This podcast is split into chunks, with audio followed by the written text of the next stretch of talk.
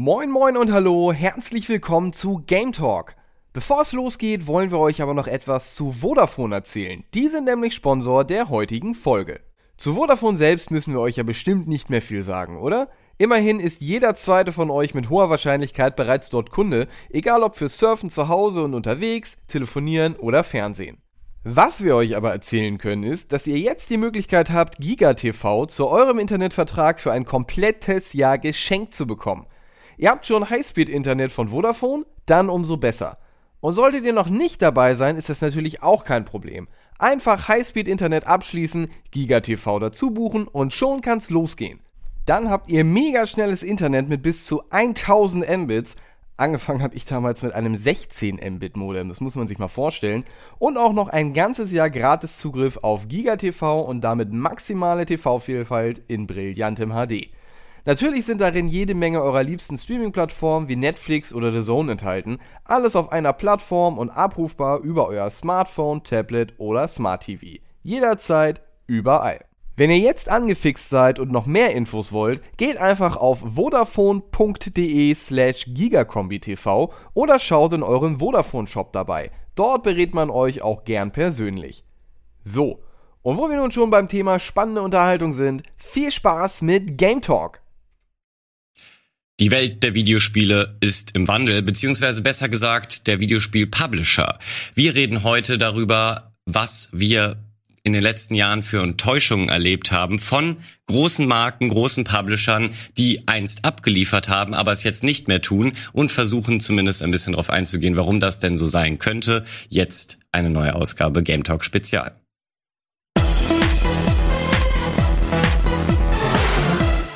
Mit meinen geschätzten Kollegen Sandro und Wirt. Hallo ihr zwei. Moin. Moin, moin. Wie geht es euch? Ja, ganz gut, gut. Und dir so? Sehr schön. Ja, ich hatte gerade Urlaub. Mir geht's wunderbar. Bist du hoffentlich schön erholt? Ja, und unfassbar braun.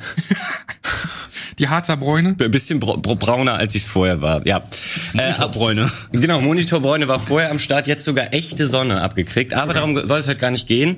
Wir nehmen so ein bisschen diese Blizzard, äh, Activision Blizzard-Geschichte, die gerade um die Welt geht. Großer Sexismus-Skandal auch in diesem Unternehmen. Letztes Jahr war es bei Ubisoft der Fall. Aber ähm, ich will ganz kurz vorwegschieben, wir reden heute nicht speziell nur über diesen Blizzard-Skandal und auch nicht nur über Sexismus-Skandale bei Publishern, weil ähm, dafür ist äh, in der Regel der normale Game Talk zuständig, der kümmert sich um zeitaktuelle äh, Geschehnisse. Wir versuchen eher so ein bisschen ja unsere persönliche Enttäuschung in Worte zu fassen, was denn überhaupt die letzten zehn Jahre passiert ist, weil äh, da gibt es super viele große Beispiele, ähm, EA, natürlich brauche ich gar nicht erwähnen, das äh, steht sicherlich jetzt schon in den Kommentaren. Das enttäuscht auch schon etwas länger, aber so ein paar ähm, da gab es noch so ein paar, denen hat man dann vertraut, als EA schon lange äh, den Bach runterging und dachte, ja, aber auf die kann ich mich wenigstens verlassen. Und wenn ich jetzt aus heutiger Perspektive 2021 darüber nachdenke, fällt mir da gar nicht mehr so viel ein, wo ich glaube, auf die kann ich mich verlassen. Ähm, äh, und zwar meinen wir wirklich die richtig dicken Companies, die Fische, äh, die dicken Fische im Pool und eben nicht die äh, Indie-Developer, weil die auf die kann man sich inzwischen ja ähm, super verlassen. Von daher ähm, äh, ja, na, ja, mit Kickstarter, Kickstarter, Kickstarter, einstellen Stimmt, und weg, okay. Geld weglaufen hatten wir auch schon gehabt. Ja, haben wir, haben wir auch noch zu, ja. Aber das Ding ist ja, das eine bedingt ja auch das andere, ne? Also dieses, was wir, was du aufgemacht hast mit äh, Activision Blizzard, was da abgeht, was bei Riot abging, bei Ubisoft ja. und so. Das sind ja alles so strukturelle Probleme auch, die dann letztendlich auch dazu führen, dass die Leute, die dort arbeiten, irgendwann nicht mehr dort arbeiten, dass gute Leute halt äh, verschwinden, Stimmt, ja. vielleicht in die, wenn sie noch Bock haben auf Videospielentwicklung, was immer die Hölle ist, vielleicht in die Indie-Spielentwicklung zu gehen. Da hast du aber auch andere Probleme, weil es ist halt immer schwierig. Oder aber sie gehen in eine ganz andere Branche und du hast weniger gute Leute, jetzt mal ganz plump gesagt. Mhm. Und letztendlich sind wir als Spieler da und haben weniger gute Spiele. Mhm. So, also das eine bedingt das andere dann irgendwo, ja. weißt du? Wir reden aber auch jetzt über so Entscheidungen über gewisse Spiele, was die Firmen so gemacht haben, oder? Was die ja, zum genau, Beispiel absolut. irgendeine Marke oder IP gegen die Wand gefahren haben ja. oder wie sie damit jetzt umgehen. Also es geht jetzt nicht nur darum, wie die gesamte Struktur ist, oder? Genau, ja. Ähm, also eben deswegen, ich wollte den Talk auch recht frei halten, weil ich glaube auch jeder hat ähm, andere Erfahrungen, beziehungsweise wurde anders enttäuscht, weil ähm, jeder von uns spielt andere Spiele gerne, er hatte vielleicht sein Fanherz bei verschiedenen Publishern. Ähm, von daher, ähm, ich, ich muss gar nicht unbedingt anfangen, wenn, wenn du direkt eine Anekdote oder eine Enttäuschung hast, ähm, hau die gerne raus. Ja, also könnte man ja ganz groß mit EA anfangen. Also ja. man kann jedes Jahr zurückgehen. Es gab immer irgendwie eine gewisse Sache, die EA verbockt hat oder irgendwie äh, gegen die Wand gefahren hat, weil wir können einfach mal zurückgehen. Es gab irgendwann mal das Jahr, da hieß es, EA ist die schlimmste Company des, äh, der gesamten Welt für ein Jahr. Ne? Irgendwie ja, Worst Company of the Year. Ja, genau. Umfrage, ne? Irgendwie. Ja, irgendwie war das einmal so. Das ist, glaube ich, so ein äh, Anti-Preis in den USA. Anti-Preis. Ich glaube, ja. das war sogar 2017, als halt äh, Star Wars Battlefront 2 erschienen ist und äh, die ganze Lootboxen-Debatte dann mhm. anfing. Das war die goldene Himbeere der Publisher. Genau, ja. ja so in etwa. ja, Star Wars Battlefront 2 1 erschien ja 2016, glaube ich, war das. Und dann, mhm. es war ja nicht so, war nicht besonders geil, hat aber jetzt auch nicht irgendwie Skandale mit sich gezogen. Es war halt sehr casual, weil man mhm. versucht ja auch sehr viele Leute damit mhm. heranzubringen. Sehr viele Star Wars Fans sind halt auch 40, 50 und so weiter. Ja. Ist ja eine Marke, die es ja schon seit Ende der 70er, Anfang der 80er gibt. Klar. Aber mit Battlefront 2 haben sie ja sich komplett äh, in die Nesseln gesetzt. Dann ist ja noch die Sache mit ist für mich halt ein persönliches äh, Ding. Command Conquer, wo sie es dann auf der E3 angekündigt haben und dann Command Conquer Rivals und ach so, Mobile Game. Ernsthaft. Und dazu kommt nicht mal irgendwie ein Remake oder ja. ein Remaster, was sie dann das Jahr darauf gemacht haben, was ganz okay war. Dann gibt's ja noch ähm, die ganze Battlefield-Geschichte, was daraus gemacht wurde. Und ähm, für mich halt persönlich, was für mich ganz schlimm war, ist halt, wie die Command Conquer Marke, wie damit mhm. umgegangen war, wurde. ähm, das letzte Spiel war Command Conquer 4, Tiberian Twilight. Das ist äh, das letzte Spiel der Tiberium Saga, wo dann auch hier der Schauspieler oder ich glaube damals auch Drehbuchautor Joe Cookin dabei war, der Kane verkörpert hat. Mhm. Und ähm, ursprünglich, beziehungsweise das Spiel ist ja ein RTS, man kennt es ja, ne? Man baut halt äh, Basen auf, man sammelt Ressourcen, aber hier in dem Fall war es nicht so. Da wollten sie ja was ganz Neues machen. Die wollten ein ganz schnelles Multiplayer-Spiel haben, was irgendwie auch E-Sport-tauglich war. Das waren halt so ähm, diese Walker-Basen. Man konnte dann halt die Basen dann überall hinfahren. Aus mhm. dieser einen Basis hat man dann auch alles rausgebaut. Also man hat da die, ba die laufende Basis war dann auch ähm, hier zum Beispiel für die Ressourcen zuständig. Man hat dann die Einheiten gebaut, Panzer, Soldaten und so weiter und so fort. Und man hat nicht mehr Tiberium gesammelt, sondern Knotenpunkte eingenommen. Also es wirkte so wie ein Domination-Modus im im äh, Echtzeitstrategie-Modus. Und man fragte sich, warum? Mhm. Warum ist das so? Warum haben sie das so komplett verändert? Die offizielle Aussage natürlich, ja, die wollen das Spiel schneller machen, weil die meinen, RTS ist halt nicht mehr so. Ich habe letztens ein Video gesehen von Gamers und da hatten die erklärt, warum das Spiel so geworden ist. Liegt daran, die wollten dieses Spiel ursprünglich für den chinesischen Markt rausbringen. Ah, ja. Und dann dachten die sich so, ah shit, wisst ihr was? Wir reskinnen das Spiel einfach und nennen es Command Conquer 4. Und das, das und das war das letzte Spiel der Serie, der kompletten Serie. Einstellung der ganzen anderen Spiele war ja auch noch so, also die hatten ja noch äh, einen Command Conquer Ego Shooter gehabt. Mhm. Hab wieder vergessen, wie das Ding hieß. Ähm, es ist halt es ist traurig. Aber ganz kurz eine Rückfrage, weil ich da nicht so tief drin stecke. War es ähm, nur etwas, was du nicht erwartet hast und du wolltest eigentlich was anderes oder war dieses Spiel tatsächlich auch richtig schlecht, was da? Es war auch tatsächlich okay. sehr schlecht. Ich habe nichts anderes, also als ich es gesehen habe, dachte ich so, okay, das, die Serie ist tot, weil mhm. das ist halt nicht mehr dieses klassische, ja, ich find's ja ganz in Ordnung, wenn man versucht, irgendwie was Altes aufzubrechen, mhm. wenn es eventuell besser wird, aber es wurde nicht besser, es war nicht besser. Es ja. ist halt einfach schrecklich gewesen. Es hatte einfach nichts mehr mit dem alten Spiel zu tun. Die haben einfach die komplette Saga abgeschlossen mit einem Spiel, was einfach sang- und klanglos untergegangen ist. Mhm. Also die hatten da auch schon versucht, Sachen einzuführen wie, ja, ähm, spielt ihr das Spiel öfter, dann könnt ihr sogar Einheiten freischalten, die ihr dann für eure individuellen äh, Armeen dann aufbauen könnt. Und ich dachte, okay, das ist ja schon so in die Richtung, ähm, es war kein Pay-to-Win, aber man muss halt viel spielen, damit man es freischalten kann. Es gab da diese Microtransaction nicht. Ja. Ähm, da, bei, bei sowas frage ich mich einfach immer, Woran liegt es genau? Ist es jetzt in dem Fall tatsächlich passiert, weil sie gemerkt haben, okay, es gibt noch eine äh, Fanbase, die ab und zu sagt, hey, was ist mit der Marke?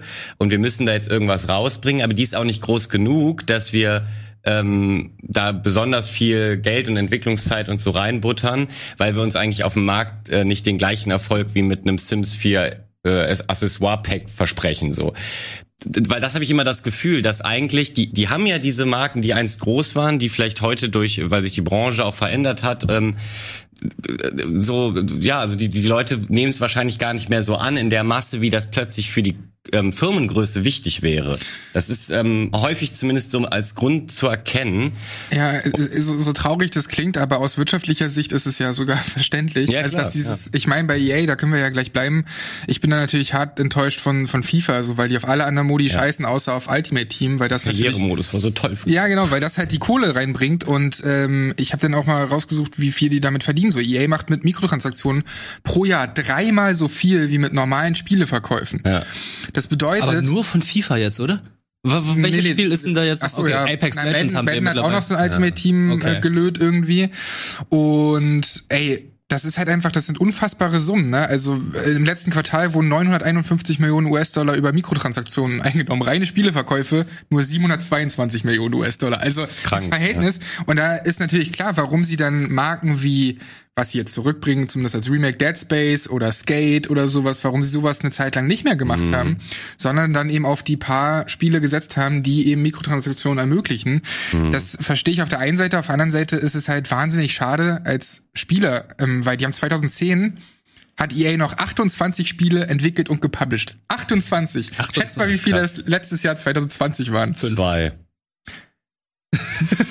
ich bin optimistisch, ihr seid pessimistisch. Ihr seid beide sehr pessimistisch. Acht Spiele waren es. Okay. Hey, ich war näher dran. Acht neue Spiele waren es, aber da sieht man halt, ähm, dass das einfach sich komplett verschoben hat, ne? Mhm. Dass diese nicht irgendwie mehrere coole, kreative, abgefahrene Sachen machen. Ja. Dazwischen hatten wir ja auch noch sowas wie Anthem und das, äh, das, das hat ja sehr gut funktioniert. Und das Mass Effect Andromeda Debakel und ich habe ja jetzt erst die Trilogie nachgeholt, ja. ne? Und ich dachte so, wie, wie konnte das passieren? Von dieser mhm. abgefahrenen, geilen Trilogie als BioWare hin zu Mass Effect Andromeda, danach Anthem, was eine Vollkatastrophe war.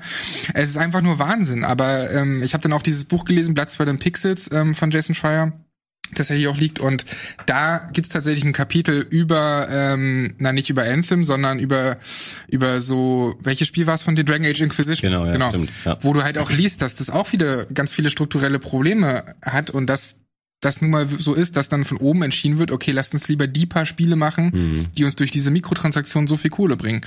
Und das ist halt einfach nur wahnsinnig traurig. Und das ist nicht nur bei EA so, sondern das haben wir auch bei anderen Entwicklern. Genau, also das beobachten wir überall, dass ja seit die erfunden wurden. Und es hat ja tatsächlich hier Andrew Wilson, der CEO ähm, von EA, der hat ja damals bei ähm, FIFA diese Ultimate Team diesen Modus und die Packs dahinter im Endeffekt erfunden. Und das war erst DLC, Alter. Genau, natürlich so gab's, äh, also ich will nicht sagen, er hat die DLCs erfunden, klar, das war die Oblivion Pferderüstung und, und so ein paar. Wollte ich kurz sagen. Okay. Äh, nee, es war erst ein DLC, der Ultimate Team Modus. Genau. Bei FIFA 09. Nein, aber ich meine, oh, er aha. hat quasi für die Company die De Gelddruckmaschine entwickelt. Also die, die haben dann diesen Modus reingepatcht und dann gemerkt, oha, das bringt uns ja doch viel, viel mehr, als wir ähm, zunächst irgendwie äh, vermutet haben. Und äh, also aus wirtschaftlicher Sicht kann man ja dann verstehen, dass man sagt, hey, dann setzen wir eher auf, da, auf das Pferd, anstatt jetzt weiter diese, diese Risikobranche eigentlich zu betreiben. Weil das ähm, war ja auch vor 20 Jahren schon so, dass natürlich ein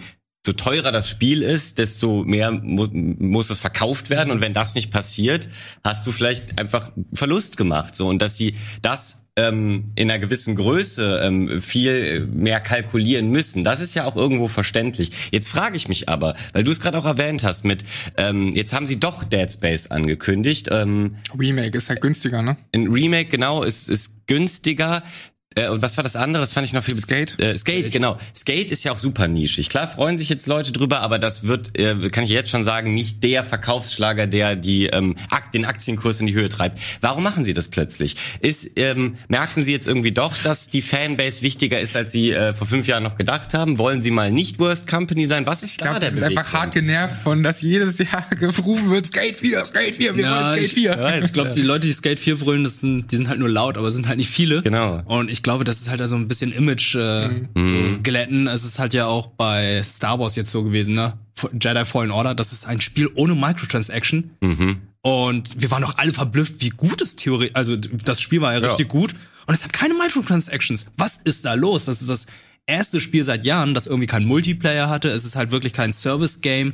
Was ist da gewesen? Und es ist für mich so die einzige Erklärung, wo es heißt ja, Wo ist wohl jemand zum CEO gegangen, hey Leute, die hassen uns alle, wir müssen irgendetwas machen. Ja, ich ja. meine, sie haben ja auch die Erfahrung gemacht mit Spielen wie Titanfall 2, die sich mhm. absolut nicht gut verkauft haben, obwohl ja, genau. es ein genau. fantastisches Spiel ist. Aber das ist auch ihre eigene Schuld gewesen zum Teil. Weil das, sie es falsch Dieser Doppel-Release war doch Doppel-Release, ne? die ja. haben es einfach zwei Wochen nach Battlefield 1 veröffentlicht und das ist halt auch ähm, von DICE, nicht von DICE, sondern hier von Respawn die Schuld gewesen, mhm. weil Respawn sind ja ehemalige Call of Duty Entwickler und die wollten halt einfach mal Call of Duty so richtig und dann meint ihr so, ey, wir bringen das zur gleichen Zeit raus, wo Call of Duty erscheint.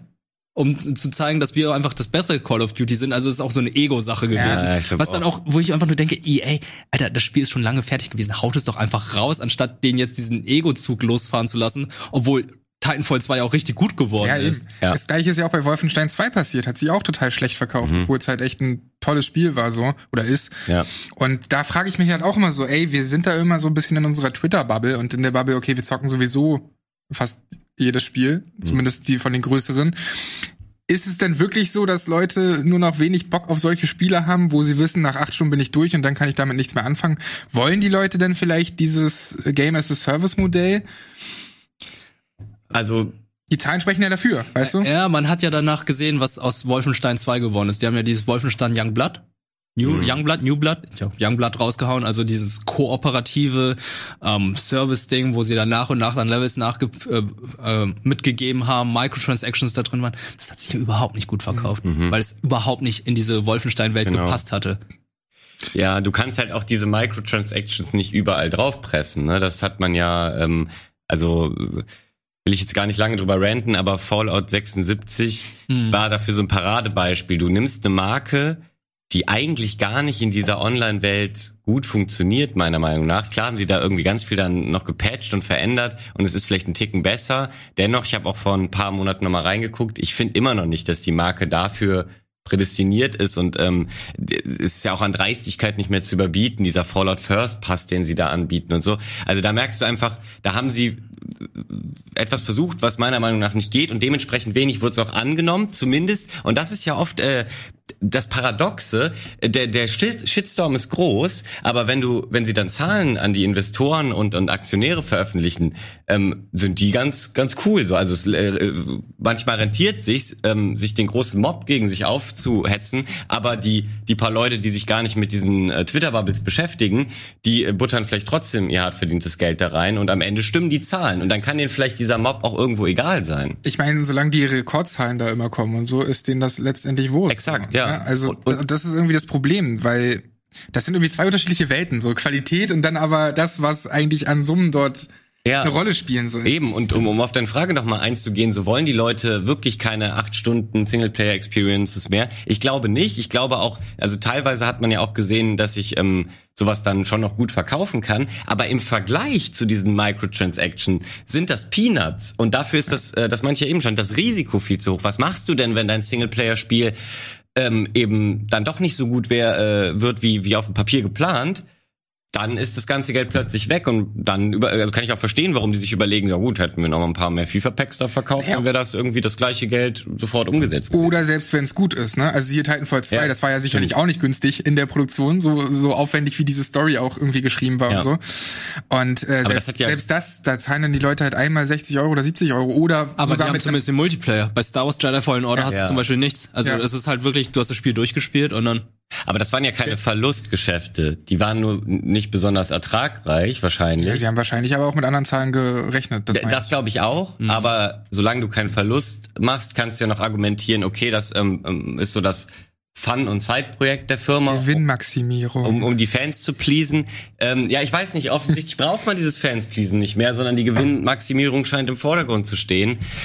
Ich meine, die ähm, Zahlen sprechen für sich so. Alter, 2019 haben ja. 40 Prozent der Blizzard-Einnahmen kamen über Mikrotransaktionen. Mhm. Warum sollten die äh, noch andere Spiele wie früher machen? Weißt ja. du, wo ja auch sehr viel abgefahrener Shit dabei ist. Und ich glaube, wir drei sind uns auch einig, dass es an Mut auch fehlt, ne? Dass mhm. irgendwie ja, diese mutigen Spiele, das ist mir halt zu BioWare, äh, hier Mass Effect ist das bewusst geworden. Die haben da eine originelle Welt geschaffen. Mhm. Also erstmal wirklich etwas, was man vorher noch nicht hatte, was nicht auf irgendwas basiert. Und haben da halt eine Trilogie draus gemacht, wo ja. alles so viel Background hat, wo jede einzelne Spezies klar durchdacht ist. Klar, man kann sagen, erstes Spiel war noch nicht super und so, aber was da im dritten dann alles auch inszeniert wird und so, das war sicherlich nicht günstig, aber mhm. hat sich ja für die ausgezahlt in der Trilogie, zu der Zeit damals immerhin noch. Ja. Und heute fehlt mir sowas sehr, wenn ich sehe, Ubisoft haben 2010 noch 40 Spiele gepublished, Alter. Und letztes Jahr waren es nur noch sechs ohne Mobile Gaming. Ja, aber vergleichsweise ist Ubisoft, glaube ich, auch noch zu den wenigen großen AAA-Entwicklern, die dann irgendwie sich noch trauen, irgendwie neue Sachen rauszubringen, weil man denke einfach zurück, was die letzten Jahre von denen noch kam. Also mhm. die haben schon versucht, irgendwie Neues einzuführen. Man denkt, For Honor ist ja eine komplett neue Marke. Ja, die versuchen ja auch so ein bisschen so in Richtung E-Sport zu gehen und das hat man noch bei Rainbow Six gemerkt. Ja. Ist gerade ja. erschienen, läuft noch nicht so gut. Aber mittlerweile ist es eines der, eine der beliebtesten Spiele von denen und ich glaube auch jetzt dieses Riders Republic, das wird, läuft wie Steep auch erstmal am Anfang auf die Schnauze fallen, wird, glaube ich, nicht so gut sein, aber ich glaube, nach und nach, wo wenn sie dir genug Sachen raushauen, wird es ganz beliebt sein.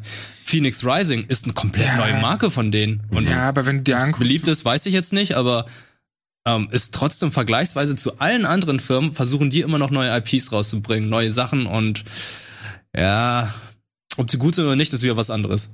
Ja, ich bin da ein bisschen bei dir, was Ubisoft angeht. Ich erinnere mich auch an die eine E3, wo sie für jede Art Spielertyp irgendein Spiel hatten. Sie hatten so ein Rennspiel dabei mit The Crew 2, dann mhm. war noch mal so Mario Rebels in dem Jahr. Plötzlich kam am Ende noch Beyond Good and Evil 2 Teaser und so. Also es war richtig abgefahren. Sie versuchen zumindest sich breit aufzustellen. Da bin ich schon auch bei dir. Ich würde mir trotzdem auch bei denen und generell bei allen mehr Mut wünschen, aber wahrscheinlich sind dafür einfach die Spieleentwicklungen heute zu teuer.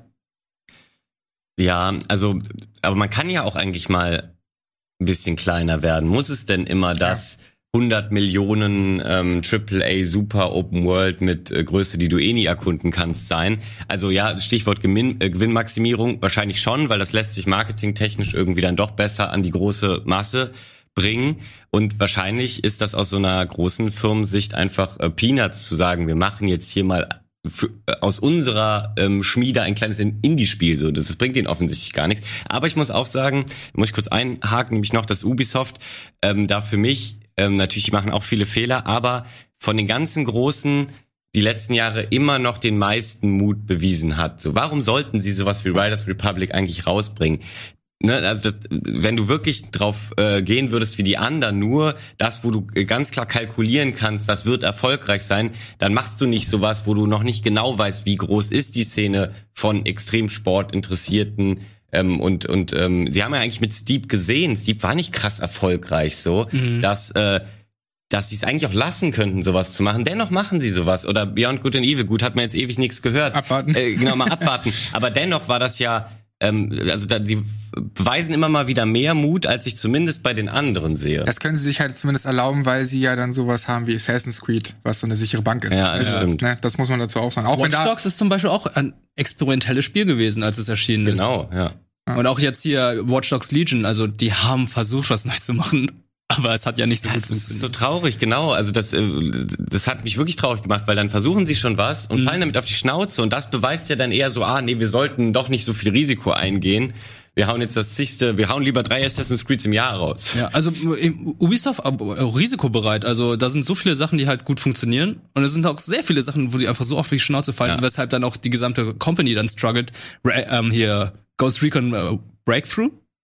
Breakpoint. Breakpoint. Ja. Irgendwas mit Break. Aber irgendwas generisches. irgendwas generisches. Es ist ja wirklich generisch schlecht, ja. denn irgendwas, wo man Tom Clancy raufklatscht. Genau. Wir wollen alle seit Ewigkeiten Splinter Cell. Was machen sie? Die machen irgendwie ein Mobile Game, wo Sam Fisher Echt eingebaut wird. Die ja. bringen jetzt demnächst ja. irgendein so Call of Duty mäßiges Spiel raus, wo ich auch denke, oh geil, neue IP, aber oh fuck, das sieht aber scheiße aus. Das ja. ist halt so Dieses generisch bis zum geht nicht X-Defiant oder wie das XD, Ja genau, XD sehe ich die ganze Zeit. X, ja, also. Stimmt, das ist auch so ein Titel, den, den sich keiner merken kann. Oder, oder denk mal dran, das Splinter Cells ein. Denk mal dran, wie lang schon Skull and Bones in der Entwicklungshölle ist. Ja. ja. Das ist aber auch wieder so ein Ding, wo man erst dachte, ey, das ist was Cooles, das gibt's so oft, oft nicht, war sehr mhm. beliebt in Assassin's Creed. Genau. Ja. So. Ja.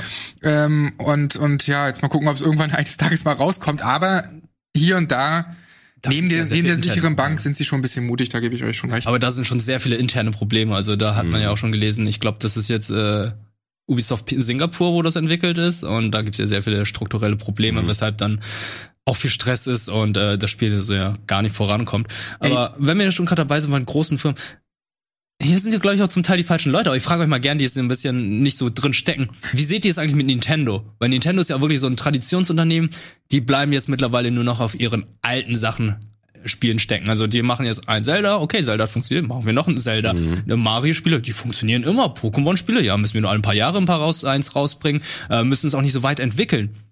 Klar, bei Mario ähm, sind sie halt so ein bisschen experimentell, aber so diese alten Marken wie F-Zero oder ein Wave Race oder ein Lidl Wars beziehungsweise Star Fox hauen ja auch nicht mehr raus. Das stimmt, ja. Zuerst, oder? Nee, mach du. Ja, also ich muss sagen, das ist ein bisschen das, was mich immer bei Nintendo so ein bisschen abschreckt, beziehungsweise was ich mir mehr wünschen würde, dass auch die mal neue Marken raushauen. Klar, da kann man sagen, sie arbeiten dann ganz eng zusammen mit anderen Entwicklern, wie bei oh, wie hieß denn dieses ähm, Astral Chain, so was mhm. dann Switch exklusiv ist, ne? Von Platinum. Mhm. Von Platinum Games muss man halt aus oder Bayonetta 3, wenn es dann irgendwann mal erscheint. Absurd. ähm, das muss man sagen, das machen sie immerhin dann schon, aber von Nintendo selbst, so Inhouse-mäßig, sind es ja immer die gleichen Marken. Und ich will gar nichts sagen gegen Zelda und so, das ist alles großartig. Und auch da machen sie ja was neu, ne? Also Breath of the Wild hat ja mhm. einfach Open World ein Stück weit weiterentwickelt, so als Gedanke. Ähm, aber auch die könnten ein bisschen mutiger sein, sage ich mal so. Ja, liegt vielleicht aber auch daran, sie müssen es nicht so krass sein, sie sind ja auch in einer ganz anderen Situation, ja. weil dadurch, mhm. dass sie das so hardwaregebunden verkaufen können, ähm, haben die ja gefühlt auch immer viel länger was von den Spieleeinnahmen. Also diese ähm, ähm die Titel von Nintendo, die sinken ja gefühlt nie im Preis. Ja, genau. Und das können sie bestimmen. Und ähm, dennoch sind die großen Marken so erfolgreich, dass sie vielleicht gar nicht das den Bedarf haben, jetzt zu sagen, so jetzt gehen wir noch noch ein weiteres Risiko mit Wave Race oder so ein. Vielleicht wird das ja heute gar nicht mehr so angenommen oder so. Also ich würde mich mega freuen, aber ähm, so Breath of the Wild ist da ein gutes Beispiel, finde ich, weil man da auch argumentieren könnte, so ja gut, ihr hättet doch einfach die die alten die alte Zelda Formel irgendwie einfach fortführen können und so, es wäre sicherlich auch gut angekommen warum das so komplett über den Haufen werfen. Ich habe sehr viele so Trailer-Reactions äh, damals gesehen, wo Leute wirklich so, also Hardcore-Zelda-Fans einfach nur, oh Gott, nein, und mhm. das könnte richtig schlimm werden und dieser Stil und so. Und am Ende waren alle begeistert, weil es einfach auch ein richtig gutes Spiel wäre.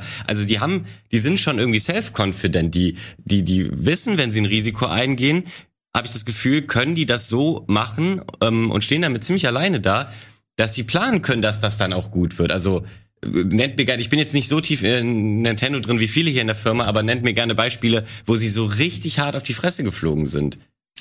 Das ist halt äh, gefühlt seltener. Ja, Konsole. Ich, ich hab, Eher die Konsole an sich. Stimmt. Das war die Wii U zum die Beispiel, U, die ja. einfach komplett schlecht und falsch vermarktet wurde. Mhm. Ich habe aber das Gefühl, dass sie ganz lange Qualitätskontrollen machen, ne? Also dass da eben auch Leute sind, die also auch von den Chefs, von den Geschäftsführern und so, dass die Firmenstruktur eine ganz andere ist, dass sie die sich erlauben können, zwei Jahre länger zu entwickeln und dann auch wie bei Animal Crossing ohne Crunching, ist auch möglich. Ja.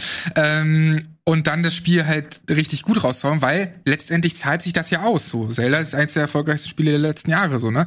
Und ich will denen auch nicht ganz Unrecht tun, denn sowas wie Splatoon sind ja neue Marken. Sie sind ja, dann nur klar. halt nix nix für mich. Also die gibt's schon ab und an auch mal. Mhm. Aber jetzt überleg mal, das sind alles Spiele, ne? Bei Nintendo, ich, mir fallen halt nicht sehr viele Sachen ein, die Microtransaction haben. Ja. Bis auf jetzt das Pokémon Unite, was erschienen ist, aber es liegt auch klar nach, auf der Hand, weil es von Tencent entwickelt wurde. Tencent liebt Geld wie wir alle. Mhm. Und es ist halt ein Mobile Game.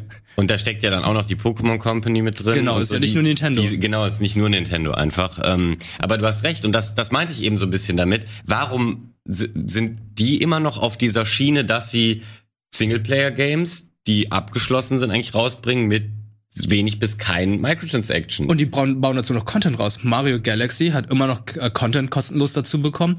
Ja. Gut, Zelda hat jetzt DLCs bekommen, aber wenn Nintendo DLCs macht, dann sind die groß und die lohnen sich. Mhm. Mario Kart 8 hatte damals auch DLCs und da haben die irgendwie vier, vier neue Fahrer pro DLC gehabt und vier neue Strecken. Also das ist richtig mhm. big, was sie damals gehabt haben. Und für 10 Euro, glaube ich, war das. Das ist ziemlich viel. Also fair. Ja. Aber das, was Nintendo natürlich wieder ähm, schnarchig macht, beziehungsweise was ein bisschen anstrengend ist, ähm, die remaken halt einfach Spiele, die auf der Wii U schon waren. Mhm. Das machen die sehr lazy, richtig schlecht. Deluxe. Also, ey, ganz ehrlich, diese Deluxe-Spiele, die sie raushauen, ja. einige haben einfach 720p, da denkst du einfach so, unglaublich. Das kann doch nicht sein. Ja, da sind noch, noch nicht mal viel dran geschraubt. Ja, Alter. ja, aber, ja. aber die Marken sind, ich habe immer das Gefühl, die Marken sind so stark, also gerade auch bei Pokémon, dass die Leute das eh fressen. Also jetzt mal ganz böse gesagt. Ja, so, ja ne? klar. Es ist halt irgendwie so, da meckert keiner rum, auch wenn schon längst mal in Mario Kart für die mhm. Switch exklusiv hätte kommen müssen, meiner mhm. Meinung nach. Aber naja, ähm, gibt's denn, weil wir jetzt ganz schön abgeschweift sind, ja. ähm, gibt's denn für dich, Walle, gibt's da irgend so eine riesige Enttäuschung in den letzten, weiß ich nicht, 10, 20 Jahren, ähm, was ein Publisher so richtig verkackt hat und wo du bis heute, wo es dir bis heute wehtut? ja. Oh. Dein Gesichtsausdruck war halt wirklich sehr dramatisch. Ich gehe lieber, das ist, das ist zu hart. nein, nein, nein, nein, wir sind doch alle hier, damit wir das teilen können. Ja, wir, halten wir sind gleich alle unter uns. äh, ja, ich bin, war immer großer Rockstar Games Fan. Und ähm, ja, die GTA-Serie hat mich mein ganzes Leben begleitet. Sogar als äh, Zwölfjähriger etwas zu früh ähm, habe ich irgendwelche Nachbarkinder besucht, die äh, nicht so aufmerksame Eltern hatten, um äh, damals schon Köpfe mit dem Katana auf der PS2, wenn man das auf Englisch umstellt, abschlagen zu können. Man kennt es, man kennt es. Man kennt es, deswegen bin ich heute so ein ähm, merkwürdiger Typ geworden wahrscheinlich. Nein, aber natürlich ähm, ist es Rockstar deshalb, weil die hatten einfach, wenn man sich das anguckt, einen unglaublichen Release-Rhythmus. So, die haben alle paar Jahre was ähm, in den Stopp, nicht alle paar Jahre, fast jedes Jahr ein neues Spiel rausgehauen, bis bis kurz vor GTA 5. Mhm. Ähm, und zwar auch so Sachen wie Bully. Also eben auch was äh, war gewagt. Ähm, das muss man sich mal reinziehen. Die PlayStation 2 hatte ja drei GTAs plus Bully. Exakt, genau. Und die Menschenjagd. Und die Menschenjagd, ja. Was ist denn die Menschenjagd? Wir dürfen darüber nicht sprechen, weil das Spiel in Deutschland verboten ist. Das war auch in der Ära. Jetzt weiß ich, was du meinst, ja, okay. Ja, das ist auch abgefahren, wie viel das ist, ja. Ja, genau. Das war, wenn man sich das anschaut, ist man ähm, regelrecht schockiert, was eben dann dabei rausgekommen ist, wenn wirklich ein super erfolgreicher Titel da ist, den du immer weiter ausschlachten kannst. Also es ist über ähm, drei Konsolengenerationen erschienen, mhm. ähm, beziehungsweise die jetzt für die äh, kommt noch. Current Gen kommt's noch, aber es ist ja schon angekündigt. Das allein ist schon ähm, komplett krass, aber das hat natürlich auch den Grund, dass sie da zuerst ähm, ihre Online-Experimente gemacht haben. Und ich sage ganz bewusst Experimente, weil, obwohl ich selber sehr viel GTA Online gespielt ähm, habe und auch nicht leugnen kann, dass ich teilweise damit Spaß hatte, ist es eigentlich eine katastrophale Experience. Ähm, also im Sinne mhm. von, erstmal als das Spiel rauskam, ähm, war dieser Online-Modus einfach noch super unfertig. Also sie haben dir im Endeffekt eine Beta mitverkauft. Gut, das haben wir zu, zuhauf gesehen, das machen super viele. Das ist der gute Standard unter den großen Publishern geworden. Aber ähm, sie haben bis heute ähm, also es ist, es ist einfach komplett auf Grind aufgebaut, bei aber ja einem Buy-to-Play-Spiel. Bei einem Spiel, was du kaufst, werden Shark Cards verkauft, die ähm, dir für 70 Euro immer noch relativ wenig GTA Ingame-Dollar kaufen. Davon kriegst du ein Helikopter oder so. Ähm, also einen guten Helikopter, aber halt ein Ding oder vielleicht zwei. So, es ist, also dieses Verhältnis ist insane und aber um das zu verdienen, musst du halt 30 Stunden grinden oder so. Also so allein dieses Verhältnis, so das ist das kennt man zwar, aber das war man bisher nicht so von Rockstar gewohnt. Mhm. Ähm, da stand immer der Spielspaß und die, die ähm, Kreativität und der Detailgrad der Welten im Vordergrund, was sie da, wie sie sich immer wieder neu erfunden haben, was sie der Open World für tolle Ideen geschenkt haben. Das ähm, ist seitdem eben stagnierte das, weil sie eben auch gemerkt haben, puh, das ähm, bringt uns so viel Geld ein, wir könnten jetzt ein GTA äh, 6 sicherlich rausbringen aber allein die Verkäufe von GTA 6 bringen uns wahrscheinlich nicht das, was wir äh, in ein, zwei Jahren mit Shark Cards verdienen können. Mhm. Und da das immer noch so gut läuft und auch darauf angelegt ist, ähm, so zu funktionieren ähm, und die Leute das mitmachen, wird ein GTA 6 nicht rauskommen, bis dieses Ding wirklich von sich aus tot ist. Und das enttäuscht mich einfach richtig, weil ich, ich will wieder so eine neue Rockstar Open World erkunden. So, ja, Red Bandit. Und bringen Content raus. Also es gibt ja immer wieder neue Online, also GTA Online ja.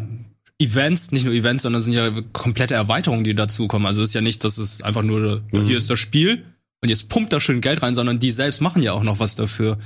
Ja, sie sind halt mit dem, mit dem, mit dem Zahn der Zeit gegangen quasi. Das ist halt, also wir haben es ja auch anhand von Red Dead 2 gesehen, dass zukünftige Rockstar-Spiele wahrscheinlich mhm. alle so einen Online-Modus haben werden, ob sie jetzt laufen oder nicht, aber sie versuchen es halt.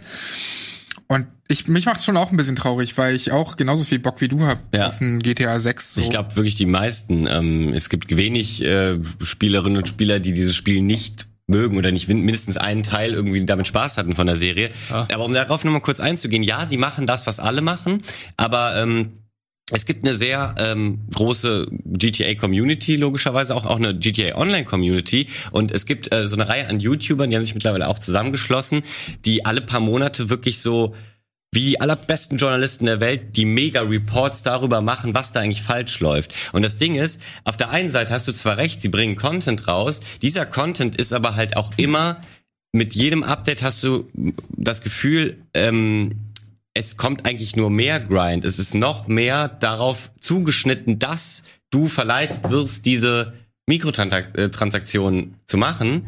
Ähm, ich, ich will auch gar nicht sagen, dass die diese Gratis-DLCs ähm, nicht auch äh, erstmal spaßig sind, aber eigentlich merkst du, dass sie, dass, dass das nur noch eine Melkmaschine ist, weil sie diesem ganzen Cheater-Hacker-Problem überhaupt nicht entgegenwirken. Also gar nicht. Hm. Du wirst zwar dafür in der Theorie ähm, gebannt, wenn du Mods verwendest und dann in den Online-Modus gehst, ähm, aber du siehst immer wieder, wenn du in eine Lobby gehst, dass das offensichtlich keine Wirkung hat. Und ähm, das hat natürlich, das war vorher schon katastrophal und sie haben nie wirklich was gemacht, aber jetzt mit dem Gratis-Release über Epic, das war ja mal zwei mhm. oder, Wochen oder einen Monat, äh, konnte sich das da jeder claimen. Natürlich haben diese Hacker sich einfach zehn Epic-Accounts gemacht und sich zehnmal äh, GTA geclaimed und dann war es plötzlich egal, ob dein Account gesperrt wurde.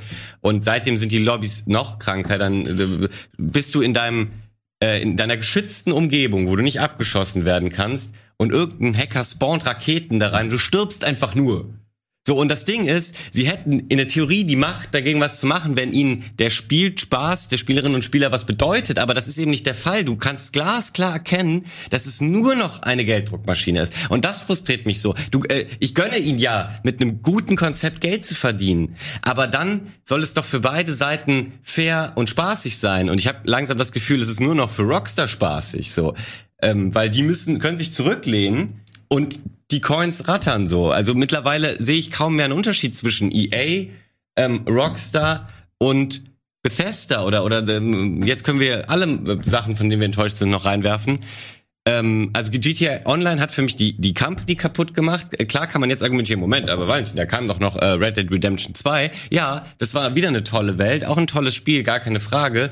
Ähm, und sie versuchen jetzt ja auch diesen Online-Modus auszubauen. Und deswegen bin ich davon überzeugt, GTA 6 ähm, kam letztens die Meldung, soll sich ja mittlerweile dann doch endlich mal in Be Entwicklung befinden. Ist die Frage, wie, ähm, ob das stimmt oder ob da zwei Leute gerade so ein bisschen was zeichnen und so, so, ja. so anfangen. Ja. Weil eigentlich müssen sie es nicht. Und ich prognostiziere, dass ähm, das nur noch GTA heißen wird. Ähm, und auch nur noch von Anfang an ein riesiges Online-Game sein wird. Es wird vielleicht noch eine, so eine kleine Story geben, aber die steht viel weniger im Vordergrund als bis zuletzt.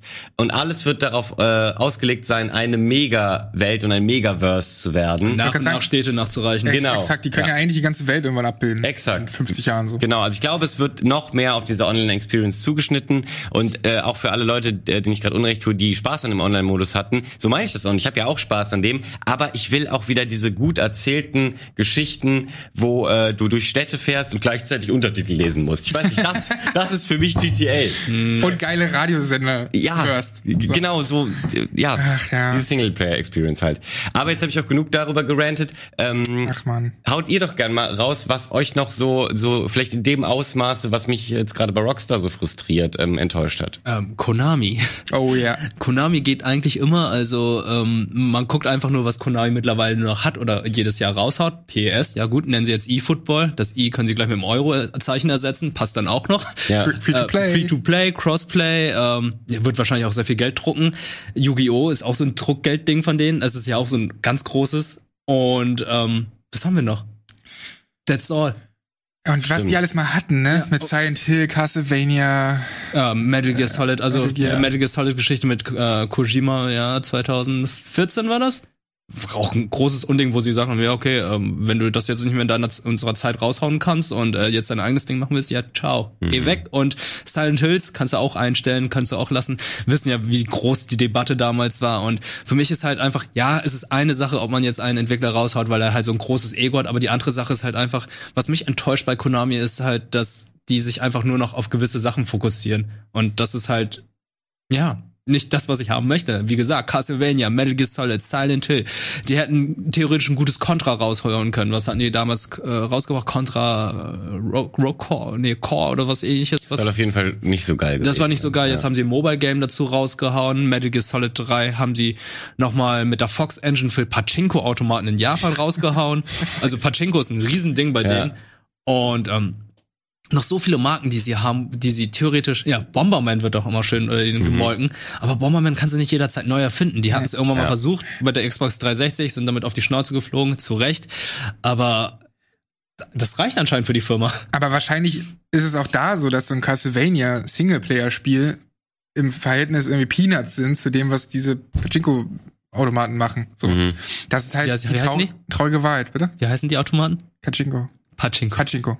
Ich habe Pachinko. Aber ich habe erst Pachinko, ich hab erst Pachinko gesagt, dann hast du gefragt, Leute. Ich habe nur Jinko verstanden, deswegen. So.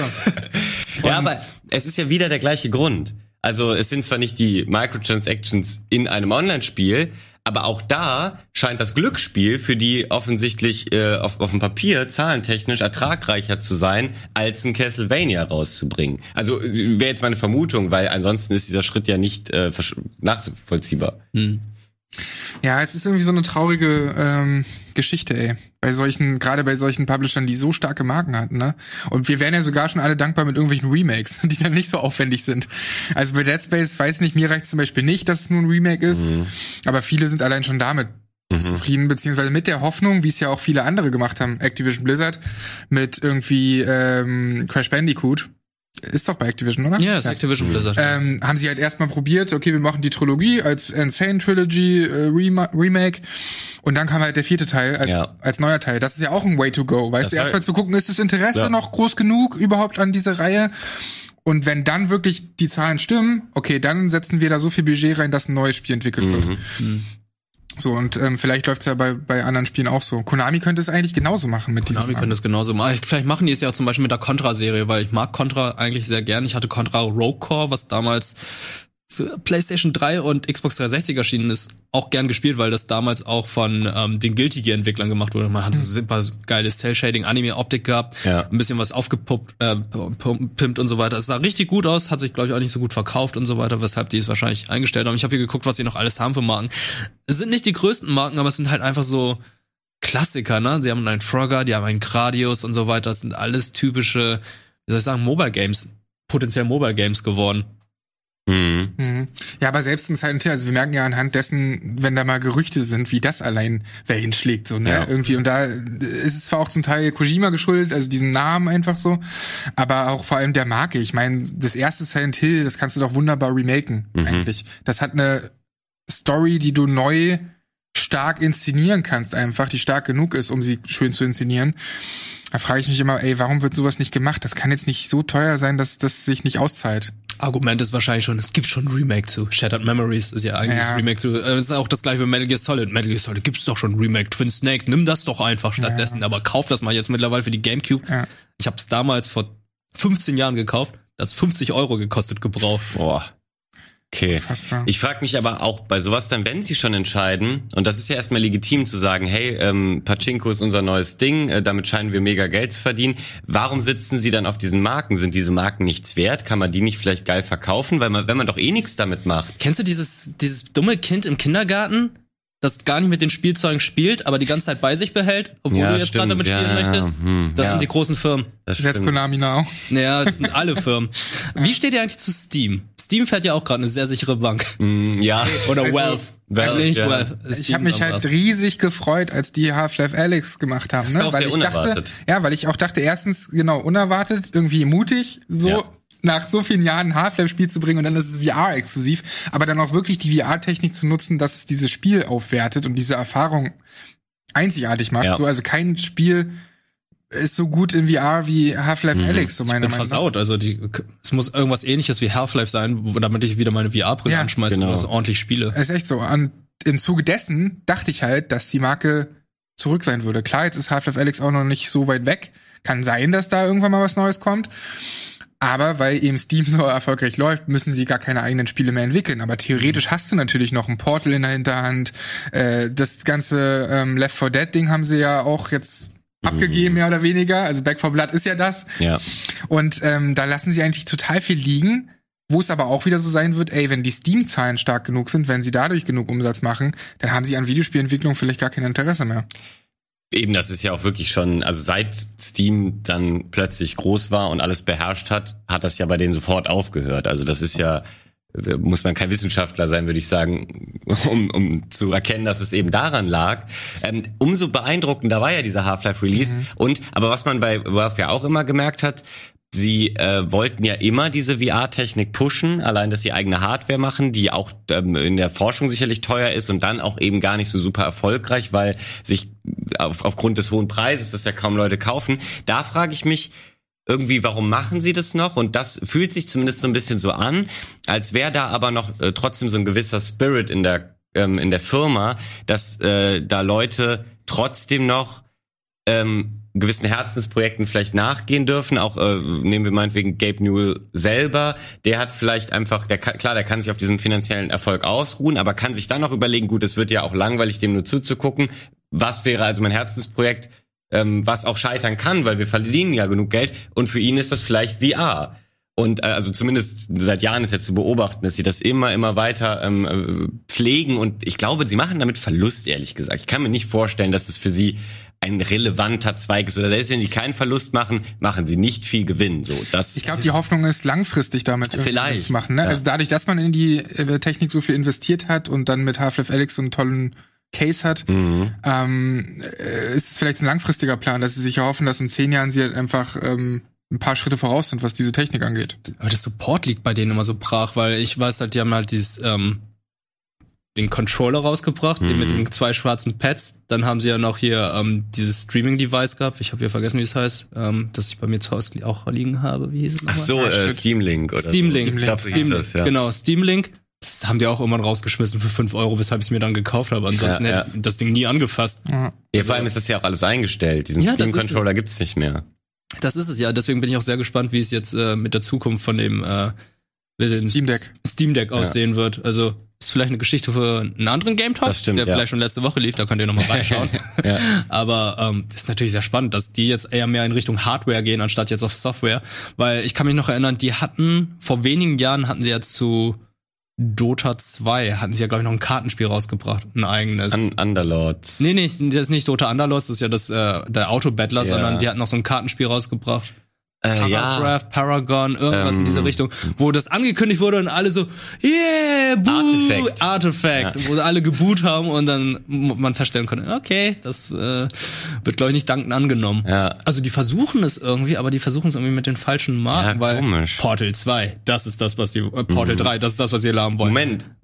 Left 4 Dead 3 Half-Life 3 oder Half-Life 2 Episode Team, 3. Team Fortress könntest du auch so geil ausarbeiten. Team noch. Fortress 3, aber ja. kannst du auch noch so viel draus machen. Aber jetzt bei diesen äh, Story-Spielen wie Half-Life und Portal, da habe ich auch das Gefühl, dass sie das ähm, nicht so einfach machen können, wie wir uns das vorstellen, weil die ganzen großen Autoren, die das damals so groß gemacht haben, es war ja nicht nur ein gutes Spiel vom Gameplay, sondern auch die äh, ganzen Gags in Portal 2 und dieser Spielverlauf ist ja einfach sagenhaft gut geschrieben und die Leute sind halt nicht mehr bei Well. Mhm. So und ähm, dann ist halt die Frage, auch die sie sich ja natürlich stellen müssen und wahrscheinlich getan haben, können wir überhaupt ähm, an diesen Erfolg anknüpfen oder wird's nicht so oder so ein bisschen schlechter? Ja. Wenn wir nicht wieder so gute Leute finden, die wir vielleicht gerade gar nicht haben. Das glaub, können wir, da haben wir ja keinen Einblick, vielleicht haben die die nicht. Ich glaube, das ist wirklich ein Riesenproblem, dass du erstmal als Publisher das Vertrauen in diese Leute haben musst, um halt solche Welten und Stories und so zu schreiben. Und zweitens, und das ist auch was, was ich aus, aus dem Buch irgendwie gelernt habe. Natürlich ist so eine Entwicklung von einer originellen Welt natürlich wahnsinnig teuer. Also, dass mhm. erstmal Leute sich zwei Jahre oder so hinsetzen und sich all das ausdenken, sowas wie im Mass Effect oder so. Ja. Das ist halt so teuer. Deswegen gehst du dann vielleicht doch auf Nummer sicher und da bin ich wieder bei Ubisoft mit Avatar, nimmst du halt so eine Welt und verfilmst, äh, entwickelst halt eine Filmwelt, so, ne, und, und lässt dort das Spiel stattfinden. Und das ist halt so ein bisschen äh, schade, dass dieser erste Schritt schon mal wahnsinnig teuer ist und halt ein bisschen Mut abverlangt von den Publishern, ja. damit sowas überhaupt erstmal gemacht wird. Da sprichst du übrigens gerade was Interessantes an, weil bevor es die äh, Mikrotransaktionen äh, gab, beziehungsweise die so groß von allen genutzt wurden, gab es ja diese Phase, die auch ungefähr sieben bis zehn Jahre gefühlt ging, der äh, Lizenzgurken. Ne? Und ich finde, das waren so ein bisschen die alten Mikrotransaktionen im Sinne von, dass sie da einfach dadurch, dass sie große Marken ähm, beziehungsweise wie heißt denn das? Ähm, IPs? IPs, Lizenzen, sich einfach eingekauft haben und da den größten Bullshit äh, rausgehauen haben, weil sie wussten, dadurch kaufen die Leute es eh. Das war sozusagen der gleiche wirtschaftliche ähm, Money-Mechanismus. So, mhm. ne? Also du, du konntest relativ gut, glaube ich, planen, hey, das kostet mega wenig. Die Lizenz ist das teuerste, aber dadurch wissen wir auch, durch die Lizenz kauft jeder dieses blöde äh, Kellogg's Spiel habe ich die immer gern genannt. Oder die Disney-Spiele, die da noch immer erschienen sind. Zu jedem Disney-Film gab es dann noch irgendwie ein Spiel ja. für die Wii. Ja, genau. Aber so ein bisschen kehren wir ja darauf zurück. Kehren wir damit zurück, weil ich finde, naja, Avatar also wirkt für mich nicht halt wie äh, ein Spiel zum Film, sondern das ist eher genau. was zu dem Franchise.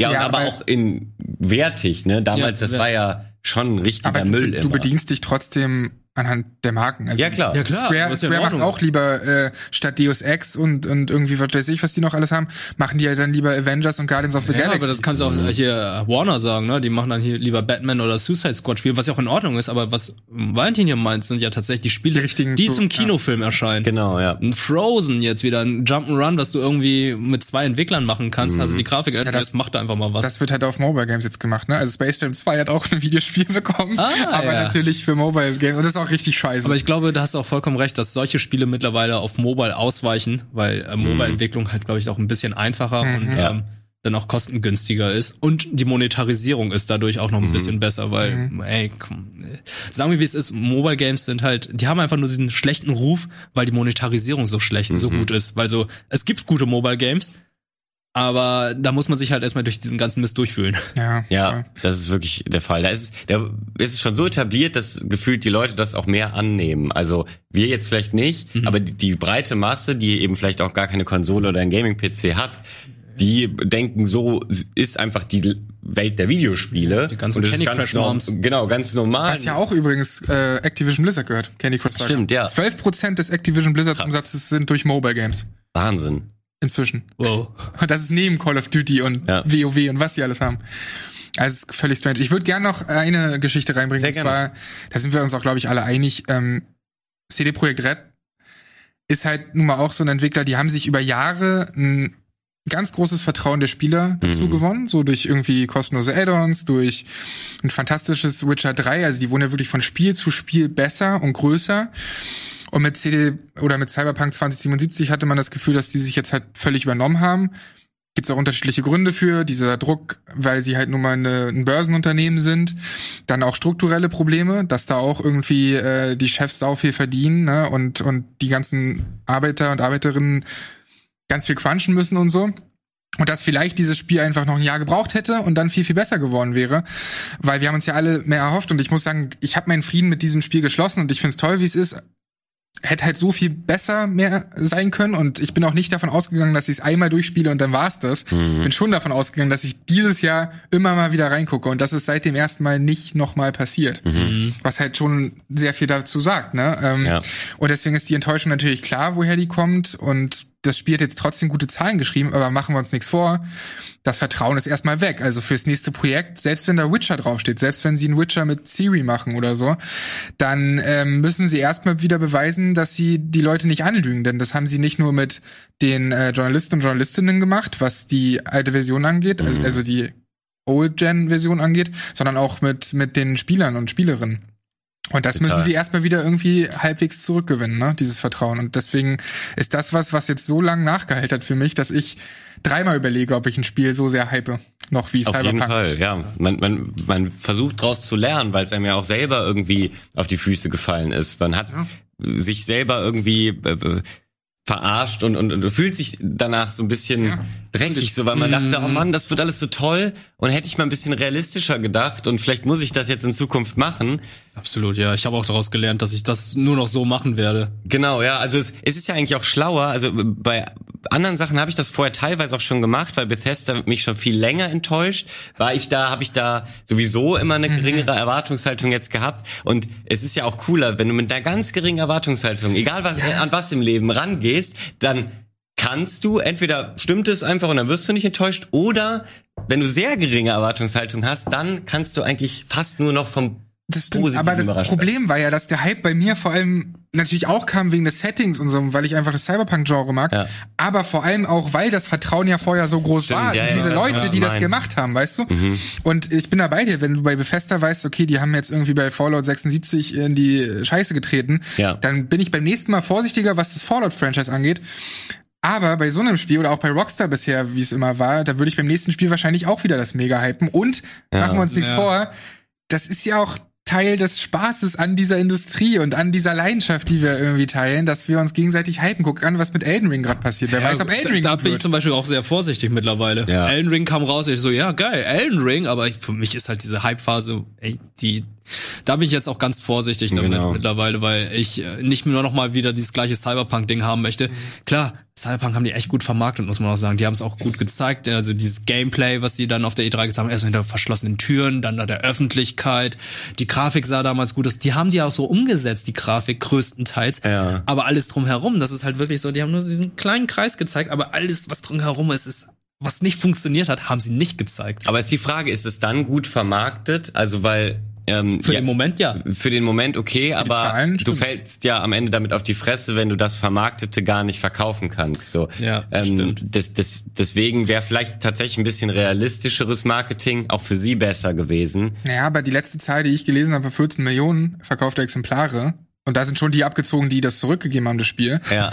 Ähm, das Sony ist, hat ja noch mal hier die Pforten dicht gemacht. Ja, ja. Das, das, ist ja wirklich eine sehr, sehr gute Zahl. Ähm, von daher hat sich das ja für die ausgezahlt. Aber da muss man halt auch sagen, Preis? mal gucken, was in der Zukunft abgeht, ne? Weil, weil das Vertrauen eben weg ist und äh, mal gucken, was es für langfristige Schäden für die hat. Zum einen das und zum anderen, ich hab's ja auch schon angesprochen, diese strukturellen Sachen führen ja auch dazu, dass gute Writer, gute ähm, EntwicklerInnen einfach Klar, abhauen. Die gehen dann. Die einfach gehen und zu anderen Studios die machen gehen. ihre eigenen Studios auch. Oder eigenen Studios, ja, was auch ständig schlimmer. passiert so. Und das ist halt so, so schade, weil das ist auch in diesem Ding zu lesen so, ey, es gibt kaum AAA Entwickler und Entwicklerinnen, die lange, also länger als, ich weiß gar nicht, was der Durchschnitt war, drei Jahre oder so, mhm. bei einem Studio bleiben. Das heißt, die wechseln ja nicht nur ihren Arbeitsplatz innerhalb einer Stadt, sondern müssen dann halt, weiß nicht, von Warschau, ne, von CD Projekt, ziehen die dann nach Seattle oder mhm. sowas mit den Familien und so. Also es ist einfach die komplette Hölle. Und ich denke mir so, krass. ey, ihr müsst mit euren Leuten besser umgehen, weil äh, wie soll Fall. denn das in zehn Jahren aussehen? So, dann hast du halt übelst die die äh, Fluktuation. Mhm. Und, und ähm, das zahlt sich ja auch aus in den Spielen, die werden dann halt auch immer schlechter vielleicht. Über die Branche und wie da Menschen behandelt werden, müsste man ja. im Endeffekt einen ganz eigenen Game Talk machen, Klar. weil das ist ein äh, bodenloses Fass. Ähm, das erleben wir ja gerade äh, quasi äh, jährlich kommen da ganz neue Abgründe zutage. Ähm, was ich bei, bei Cyberpunk, um noch ganz kurz dabei zu bleiben, auch so interessant ähm, fand, dass ähm, es gab ja auch dieses Entschuldigungsvideo, äh, was schwierig war. Also ich finde, für mich wirkt es nicht so glaubwürdig und geil, aber gut, das kann jeder für sich äh, selbst bewerten, darauf will ich gar nicht eingehen, aber da wurden ja auch noch ein paar Sachen erwähnt, die auch vorher schon ähm, in den News waren, und zwar, dass es eben viel auch Investorendruck war. Also die haben es im Entschuldigungsvideo nicht ganz klar so benannt, um natürlich die Investoren nicht abzufacken, aber dennoch, es war im Subtext auch irgendwie klar, hey, das hat spielte ganz schön viel damit rein, dieses Börsending.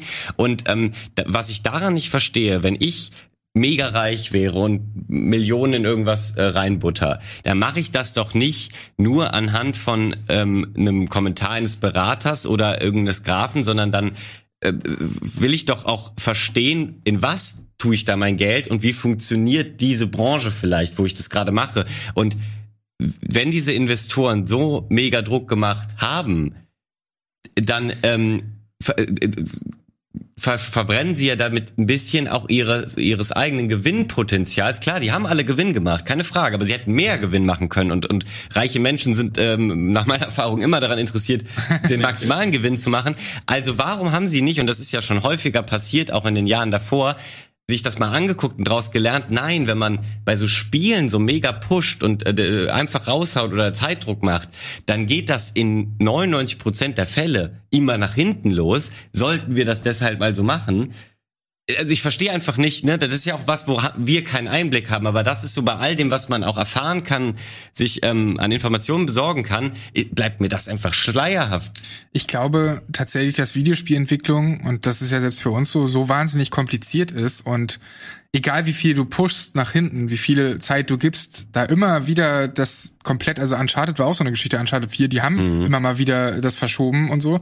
Ja, hier also, steht ja auch viel zu genau. dem Crunch von Uncharted drin in dem Buch. Und das, also, dass intern immer wieder gepusht wurde und trotzdem das immer wieder irgendwas gibt, was dann, wo du noch mehr Zeit brauchst und so ein Spiel, gerade so ein Open-World-Spiel ist dann eigentlich ja auch nie so richtig fertig. Ja. Es gibt immer irgendwelche Probleme und ich glaube, dass da diese Investoren viel zu wenig Einblicke bekommen. Ich weiß gar nicht, wie das überhaupt läuft, ob die, ob die sich zusammen treffen mit denen, also was diese Entwicklungsprozesse an sich angeht, sondern die sehen halt, okay, die Aktie ist mega stark von CD Projekt, da investiere ich. Aber das sind halt irgendwelche, weiß nicht, Zahnärzte und was weiß ich für Leute, die halt voll weit weg von der Videospielindustrie sind und vor allem von der Videospielentwicklung. Ja, Moment, aber die Leute, die sich nur so ein paar Aktien kaufen, die können ja keinen Druck machen. Die Investoren sind ja nochmal andere als Aktionäre, weil die sagen vor einer Entwicklung, äh, okay, eure Idee hat Potenzial, ich butter da jetzt 100 Millionen rein, damit ihr irgendwie, ähm, also jetzt, das wäre jetzt ein großer Investor und, und die, ähm, äh, es gibt ja immer diese Quartalsberichte, das sind ja häufig auch, ähm, ja, dort, äh, wir Spieler erfahren ja häufig daraus, ach, das ist geplant oder so. Und die richten sich ja an diese Investoren. Das heißt, die werden ja auf gewissen Kanälen schon informiert, was, ähm, wie weit ist oder was der Plan ist. Und da frage ich mich einfach, warum es wirkt so, als hätten die dann eben nicht nachgefragt oder als hätten die nicht genug Informationen ja. denen gegeben ich weiß es einfach nicht. Also das, das, ist wirklich was, das wissen wir nicht, aber genau. das wollte ich jetzt auch einfach nur noch so erwähnen, um es mal so stehen zu lassen, beziehungsweise auch der Aufruf ein bisschen an euch, da in den Kommentaren natürlich drüber zu diskutieren. Ähm, ähm, vielleicht habt ihr geile Artikel dazu oder so.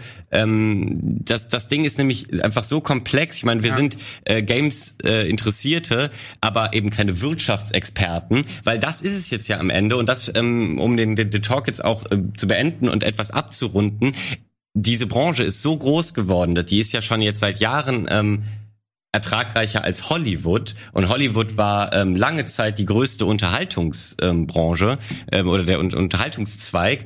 Und das ist halt also im großen Stile bei den, den großen Titeln nur noch ein reines Wirtschaftsgame. So, das ist gar nicht mehr dieses ge lustige Geplänkel, wo, wo Leute in der Garage sitzen von früher. Das ist schon lange eher sowas wie die FIFA oder so, ne? Also so wie riesige Fußballturniere, wo man sich ja auch nur abfuckt, was da eigentlich aus Wirtschaftsinteressen immer wieder für eine Scheiße passiert. Das haben wir da jetzt einfach auch. Absolut. Und meine Befürchtung ist, das wollte ich nur noch abschließend sagen, dass so ein Spiel wie Cyberpunk war ja sehr, sehr ambitioniert. Dass solche Spiele aufgrund der schlechten Erfahrung, aufgrund des Flops, was jetzt bei Cyberpunk noch nicht war, aber bei anderen Geschichten, Anthem und so, ja. dass solche ambitionierten Sachen gar nicht mehr gemacht werden, sondern es immer mehr zu dieser Nummer sicher geht, von dem genau. wir vorhin ständig gesprochen haben. Dann hast du eben nämlich die 8000. Variante von, jetzt mal böse gesagt, Assassin's Creed und äh, weiß ich nicht, die, die Microtransactions, die E-Kohle reinbringen und so. Und das ist meine größte Befürchtung, was die Zukunft von, von Spielen so angeht, von AAA-Spielen. Ne? Total, ne? ja. Und das ist ja schon zu beobachten, dass der Trend zum sicheren Geldgeschäft geht, anstatt zu dem super tollen Megaspiel. Ja, warum denn auch, ne? Warum, genau, warum denn auch? Ich verstehe das ja aus deren Perspektive. Es macht keinen Sinn, was ganz Neues zu erfinden und einfach mal zu probieren, ob dieses Konzept alle mögen oder nicht so. Ja. Es ist zu teuer dafür, das zu probieren. Und das ist furchtbar schade. Ähm, das, ähm, aber ich will nicht auf dieser Note äh, enden, weil deswegen supported Indie Games. Genau, da, das wollt ähm, gut, dass du sagst, weil das steht. Ähm, hätten wir es nicht erwähnt, wären sicherlich die Kommentare auch genau davon voll gewesen. So, hey Leute, was äh, wollt ihr denn auch immer nur die die großen äh, AAA Dinger? Es gibt doch so tolle Indie Games. Absolut. Das ist ja, ähm, wenn man sagen würde, die Kurve ist so runtergegangen äh, von, von, äh, von den schönen, tollen AAA-Titeln äh, ist die Indie-Kurve gefühlt gleichzeitig total hochgegangen. Es ist immer einfacher heutzutage ein Spiel zu entwickeln, die ähm, und und auch nicht nur kleine Pixel-Art-Dinger, äh, die auch super nett sind, aber mit der Unreal Engine können drei Mann- oder Frau-Teams mittlerweile echt auch äh, to tolle Spiele machen, die eben aussehen wie vor äh, acht Jahren noch irgendwelche AAA-Spiele. So. Das ist die Hoffnung, ne? dass, das so, dass es vereinfacht wird und Exakt. dadurch mehr auch für kleine Teams möglich ist. Ja. Genau, und ähm, da sieht man ja auch ganz, ganz viel. Also ähm, da, da, ich fange jetzt erst gar nicht an, irgendwelche aufzuzählen, weil dann würden wir hier gar nicht mehr aufhören. Aber schreibt ihr das gerne in die Kommentare. Schreibt auch sehr gerne in die Kommentare, was euch noch so richtig besonders krass, ähm, und ich muss es so hart sagen, abgefuckt hat. So sei es in Sims 4, als es damals rauskam, dass es keine Pools mehr gab und dass sie dann DLC mit Pools rausgehauen haben. Was? Ja, so war das. Und und äh, die Beispiele sind unendlich. Schreibt einfach äh, gerne rein, was euch da am meisten frustriert hat. Ich werde auf jeden Fall auch noch einen Kommentar anpinnen, wo ich nämlich mal dieses äh, GTA Online Video, was ich gerade erwähnt habe, ja. wo sie das so perfekt aufdröseln, was Rockstar da scheiße macht, weil ich das auch wirklich sehr gut fand. Das äh, poste ich da als Empfehlung einfach mal rein. Ansonsten sehen wir uns hier an selber Stelle in zwei Wochen wieder bei einer weiteren Ausgabe Game Talk. Ich bedanke mich bei Wirt und Sandro, dass ihr mit mir diskutiert habt. Ähm, danke, danke. Und auch bei euch Zuschauerinnen und Zuschauern. Haut rein.